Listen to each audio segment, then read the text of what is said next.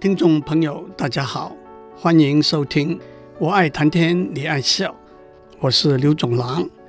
在一个产官学员的宴会里头，主人邀请我讲几句话，我是这样说的：今天晚上大家共聚一堂，开重颜，以作花，非与商而醉月，的确是一个快乐的盛会。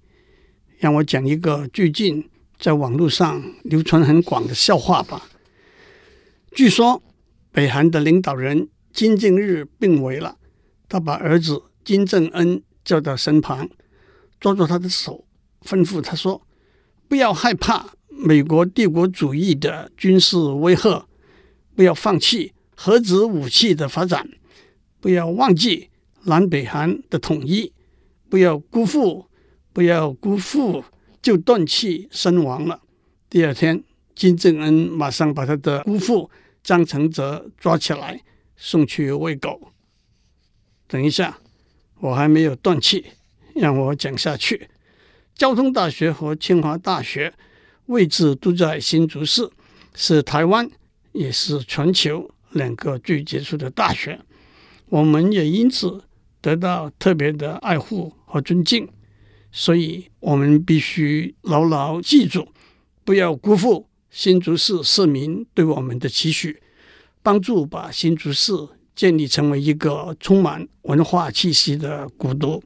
不要辜负科学园区里头企业们的期许，不断创新，不断进步。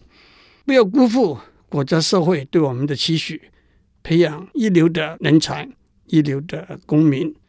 在教育的工作行列里头，有些人像我，已经从第一线退下来了；有些人正站在第一线努力奋斗，也有些人正朝着第一线冲。但是，不管我们站在哪里，我们都要牢牢记住我们的责任和使命，不要辜负大家对我们的期许。不过，有一天，我们总会要停下来，回头反顾。在我家里，家父只有一个哥哥，没有姐妹。我也希望那个时候，我能够说，我没有辜负，没有辜负，没有辜负国家、社会、朋友、家人对我们的期许。笑话讲完了，让我趁这个机会，先把家属里头的几个称谓说清楚。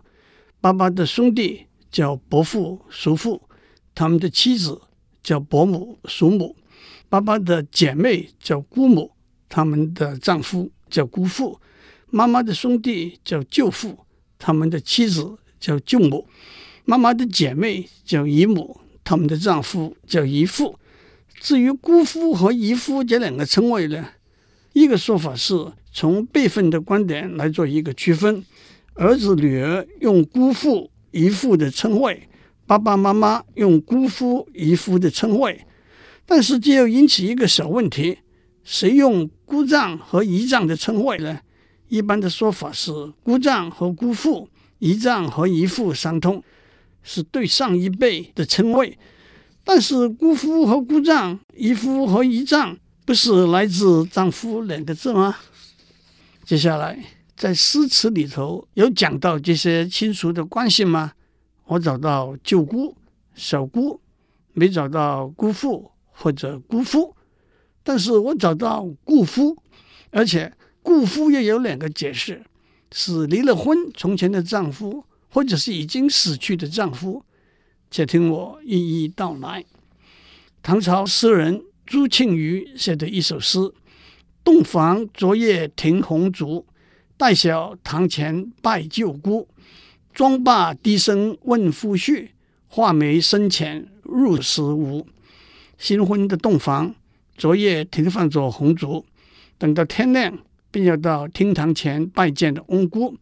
梳妆好了之后，低声问丈夫：“我画眉毛的深浅，是不是合乎流行的款式呢？”首先，舅姑不是舅舅和姑姑，舅姑是指已婚女子的公公婆婆。但是也可以用来指已婚男子的岳父岳母。画眉深浅入时无这一句，既表达了毕恭毕敬、小心翼翼的意思，但是也流露着有新婚的丈夫在妆台旁边陪伴的喜悦幸福的感觉，而且还隐约的问：如果我画得不合适，你会像张闯一样替我修补吗？让我为大家重复张闯画眉的故事。张闯是西汉汉宣帝时候首都长安的行政长官，京教允。传说他常常替他的夫人画眉毛，画得妩媚动人。有一天，汉宣帝在许多大臣面前问他有没有这么一回事，张闯回答说：“闺房之乐。”有胜欲画眉者，这倒是很有技巧的回答，既不承认，也不否认，更暗暗地告诉皇帝，不要多过问别人的私事。不过朱庆余写这首诗，倒是另有目的的。在唐朝，参加进士考试的考生，往往先把自己的文章诗词送给有声望、有影响力的人看，希望得到他们的赞赏。因而引起主考官的关注。朱庆余把他的诗文送呈给水部郎中张籍。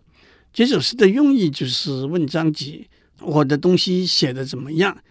张籍果然很赏识他的诗文，朱庆余的声名也就传开来了。唐朝诗人王建写了三首诗《新嫁良词》，其中最有名的一首是“三日入厨下”。洗手做羹汤，未按姑时性，先前小姑尝。结婚之后的第三天，来到厨房，把手洗干净，来做一碗羹汤。不熟悉婆婆饮食上的爱好，先送给小姑尝尝。首先在这里，姑是指婆婆，小姑是指丈夫的妹妹。这是一首清新可喜的小诗。也道出了新入门的媳妇小心和尊敬的心情。不过，也有人说这首诗也描述了刚上任的小官、小职员不懂得大老板的性情脾气，所以先向大老板的主任秘书、特别助理打听试探清楚。在古代的社会也好，在现代的社会也好，丈夫的妹妹小姑往往是妻子。最亲密的一个知心好朋友，可以请教，可以倾诉，也可以相互扶持。李白有一首诗《去妇词》，那是一个被丈夫遗弃的妇人讲的话，在说出心中的悲苦之后，结语是告诉小姑，千万不要嫁给像他哥哥那样的男人。原诗我就不在这里念了，白话文的翻译是这样的。自古以来都有被丈夫遗弃的妻子，但是被遗弃的妻子总还有可以归属的去处。今天我离开你，我可以往哪里去了？我的娘家已经零落无人，我只好沿着嫁过来的时候的路程，哭着回头走。记得在嫁给你以前，听说你地位高，交友广，你送过来的聘礼。有绮罗锦绣，还有黄金一千两。我十五岁的时候被许配给你，二十岁就嫁过来，也把你当作我终身的依靠。结婚之后不久，你就离家外出远行，别的家庭都过着欢欣快乐的日子，只有我孤零零的孤影自怜，独处闺房，心中充满了悲伤和哀怨。十年的韶华已逝，青春也已不在，相思之情反复不断，止不住的泪水湿透了枕被。只有在梦中孤独的在寻找你的崎岖的山路上走。现在等到你回来，我也已经老了。人情总是讨厌衰残的姿容，新的宠爱总是美艳姣好。我含泪走出以前的闺房，伤痛的心正如秋天衰败的草。自从嫁给你之后，你在东来，我在西，从早到晚都只有以泪水洗脸。离别了那么久，不知不觉屋里的尘埃已经堆积得很厚。既同情怜悯那孤单的玳瑁，更羡慕那成双成对的鸳鸯佳偶。草木随着风霜衰败，我又哪能持久？芙蓉掉落在冰冷的池塘上，杨柳被秋风吹落，就跟我憔悴的容颜一样。我只能带着旧日的东西离开出走，以后的生活如何寄托？又有谁会向我伸出援助之手？你对我的恩情已经断绝，也不知何年何月再会聚首。突然叹息，编织过象征坚贞爱情的同心结，更悔恨新婚之夜共饮的合欢酒。藤萝依附在青松下，就是想有一个依靠。浮萍没有绿水，我也不知如何是好。我不敢埋怨你遗弃了我，只是感叹自己命薄。记得当初嫁给你的时候，小姑才靠着床边行走。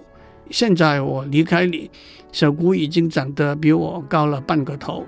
转过来跟小姑说。千万不要嫁给像你哥哥那样的男人。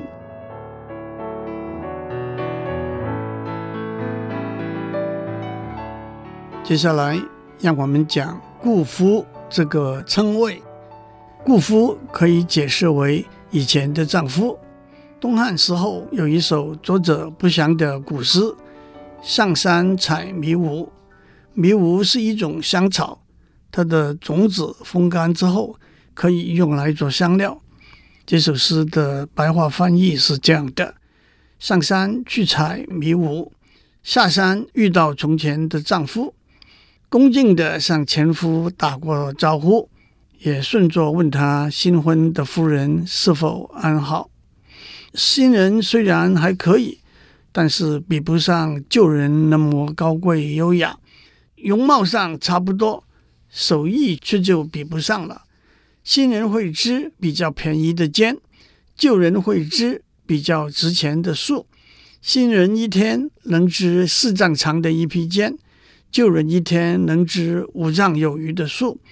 拿他们织的绢和树来比较，新人的确比不上旧人了。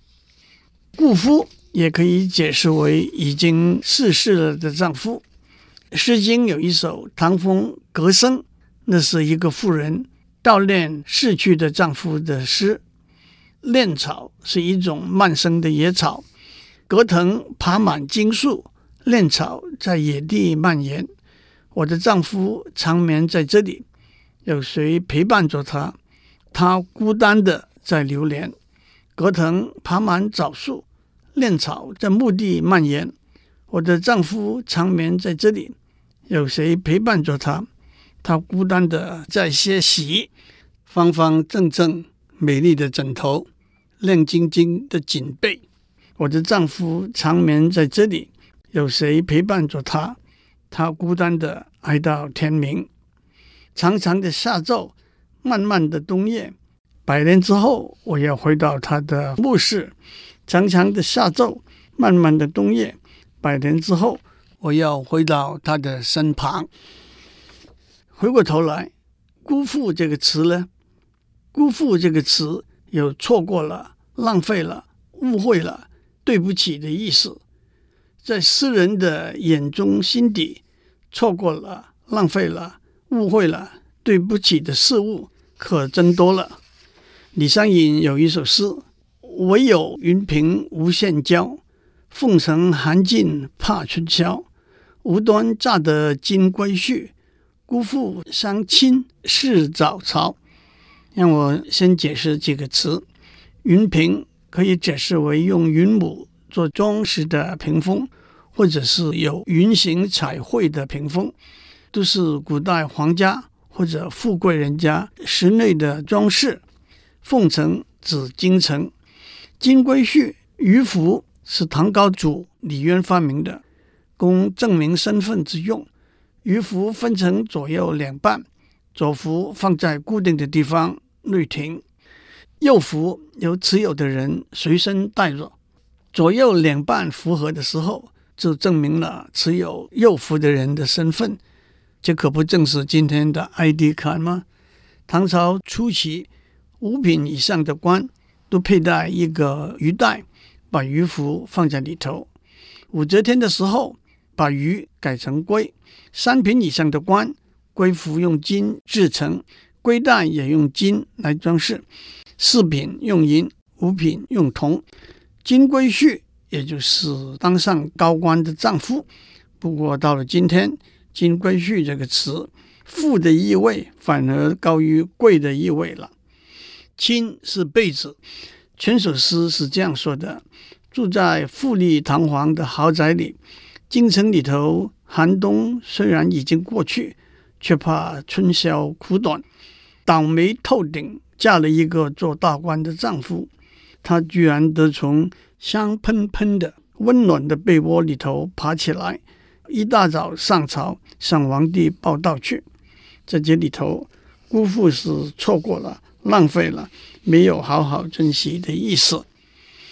明朝女诗人杨婉有一首《看美人放纸鸢》的诗：“薄情如纸，足为心。姑父丝丝用一生，意志飞扬留不住，天涯消息向谁寻？”这首诗字面上是描写放纸鸢，薄薄的纸糊在竹做的骨架上，牵着长长的线向远空飞去，最后也就无影无踪了。但是实在却是描写一位诗人虽然用情很深，却对诗人很冷淡的情人。你对我的感情很单薄，你的心中也没有我，你漠视我对你的情和意。你高飞远走，我无法把你留住。你的消息，我向谁来打听呢？在这首诗里头，辜负是漠视、不理会、不接受的意思。梁启超有一首描写南宋爱国诗人陆放翁的诗：“金人掳走宋徽宗、宋钦宗，占领了宋朝的国土。”陆放翁是一位不忘国耻。尊君爱国的志士，一直希望能够驱除胡虏，收复失地。他临终以前写了一首诗给他的儿子：“死去元知万事空，但悲不见九州同。王师不定中原日，家祭无忘告乃翁。”梁启超写的诗是这样的：“姑父松中十万兵。”百无聊赖以思明，谁怜爱国千行泪？说到胡尘意不平。聊赖是依赖的意思，百无聊赖是心情空虚，完全没有依赖和寄托的意思。胡尘指胡人的兵马扬起的沙尘，用来代表入侵的胡人。上面这首诗是说，罗列在胸中的军事谋略。都没有机会得到发挥，只能用诗来表达空虚无托的心情。谁会同情爱国的热泪？没讲到入侵的胡人，心中便愤怒不平。在这里，辜负是浪费，没有好好使用的意思。北宋诗人徐士道的诗，游庐山得谢有几句：不到庐山姑父墓，不吃螃蟹。姑父腹，意知饿者骨难并，到得九江无士卒。庐山离九江不远，紧邻鄱阳湖和长江。九江市在江苏省，在长江边上，所以徐士道说，到了九江市，又可以看到庐山，又可以吃到螃蟹。他说：“不到庐山，对不起自己的眼睛；不吃螃蟹，对不起自己的肚皮。”也知道两样都得到是一件难事，但是到了九江，眼睛和肚腹的享受就都得到满足了。在这里，姑父说对不起，亏待了的意思。元代名戏曲作家马致远有一首词《落梅风》：长为路，荷叶雨，菊花双冷香亭户。眉梢月斜人影孤。恨薄情似识姑父，春天露水凝结在蔷薇花上，夏天雨滴聚在荷叶上，秋天寒霜掩在菊花上，凄冷了庭院。冬天月亮斜挂在眉梢上，照作孤单的人影。怨恨薄情的人，错过了四季的好时光。在这里，辜负是错过了、浪费了的意思。今天我们讲到这里，希望您喜欢今天的笑话和诗词，也希望我没有辜负您的期望。